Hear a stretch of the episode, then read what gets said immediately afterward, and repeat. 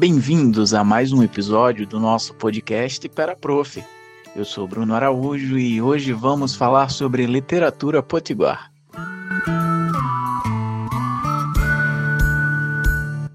Não poderíamos falar de literatura potiguar sem dizer quem é o seu primeiro grande nome. Então, damos aqui o crédito ao poeta Lourival Açucena, que começou a produzir seus versos quando Natal ainda era uma vila com poucas ruas, tendo como centro a pequena matriz, a nossa antiga Catedral Metropolitana, na Praça André de Albuquerque.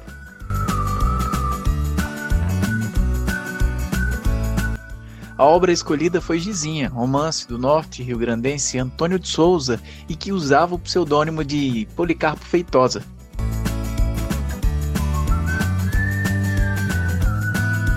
O livro foi publicado em 1930 e conta a história de uma família burguesa com costumes provincianos de Natal tendo como personagem principal a jovem Gizinha, que era o diminutivo de seu nome, Adalgisa.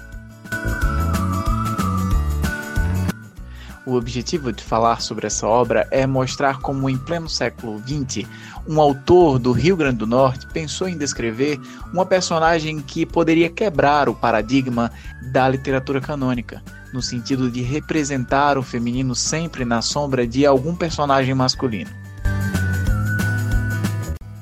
Se em obras antecessoras à de Policarpo Feitosa as mulheres eram representadas como alguém que dependia do homem para a sua sobrevivência ou sempre como uma personagem secundária, em Gizinha, inicialmente, temos a figura de uma jovem destemida, que não estava nem um pouco interessada no que falavam sobre sua pessoa nas calçadas e esquinas de Natal.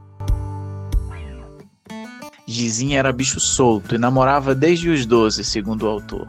Seu maior hobby eram os bailes que podia dançar a noite inteira com quem ela quisesse. Seus trajes e suas atitudes revelam uma mulher moderna, totalmente à frente de seu tempo. Sabe o que é mais engraçado? É que quando lemos alguma obra, sempre nos vem à lembrança uma outra. E aí, no meu caso, vem o filme For All, o Trampolim da Vitória, que retrata a chegada e permanência dos americanos em Natal durante a Segunda Guerra Mundial. Me faz lembrar as festas que eles promoviam e é possível imaginar como se fosse naqueles moldes as festas que aconteciam no tempo de Gizinha. Na descrição do autor, a Dalgisa é um curioso tipo de categoria de meninas que a gíria das calçadas e das casas de chá do Rio de Janeiro chamam de melindrosa. A jovem tinha atitudes que os mais velhos consideravam fora de linha para uma mulher solteira e com a educação que ela tinha para a época. Segundo o autor, o comportamento da jovem era algo atribuído ao cinema, seja isso por causa das cenas fortes de abraço e de beijos calorosos, e também eles atribuíam a companhia e as conversas das amigas, consideradas adiantadas. Nesse contexto, peço uma pausa a você, meu ouvinte, para juntos revisitarmos a história e fazermos uma reflexão. Falar sobre o feminino na literatura é resgatar a história de um sujeito negado socialmente por diversas sociedades. É preciso compreender que foi necessário, ao longo da história, gritos e muita batida de frente para que o caminho aos direitos das mulheres se tornasse igualitário. Ao revisitarmos a história, encontramos repressão e muita desigualdade. As mulheres sempre foram concebidas como posses dos seus parentes masculinos, sejam esses irmãos, pais, maridos. Se citássemos Beauvoir, diríamos que o lugar da mulher sempre foi escolhido pelo homem, que tomou para si a condição de ser humano, colocando em oposição submissa e secundária a mulher, dando-lhe um papel de mera coadjuvante.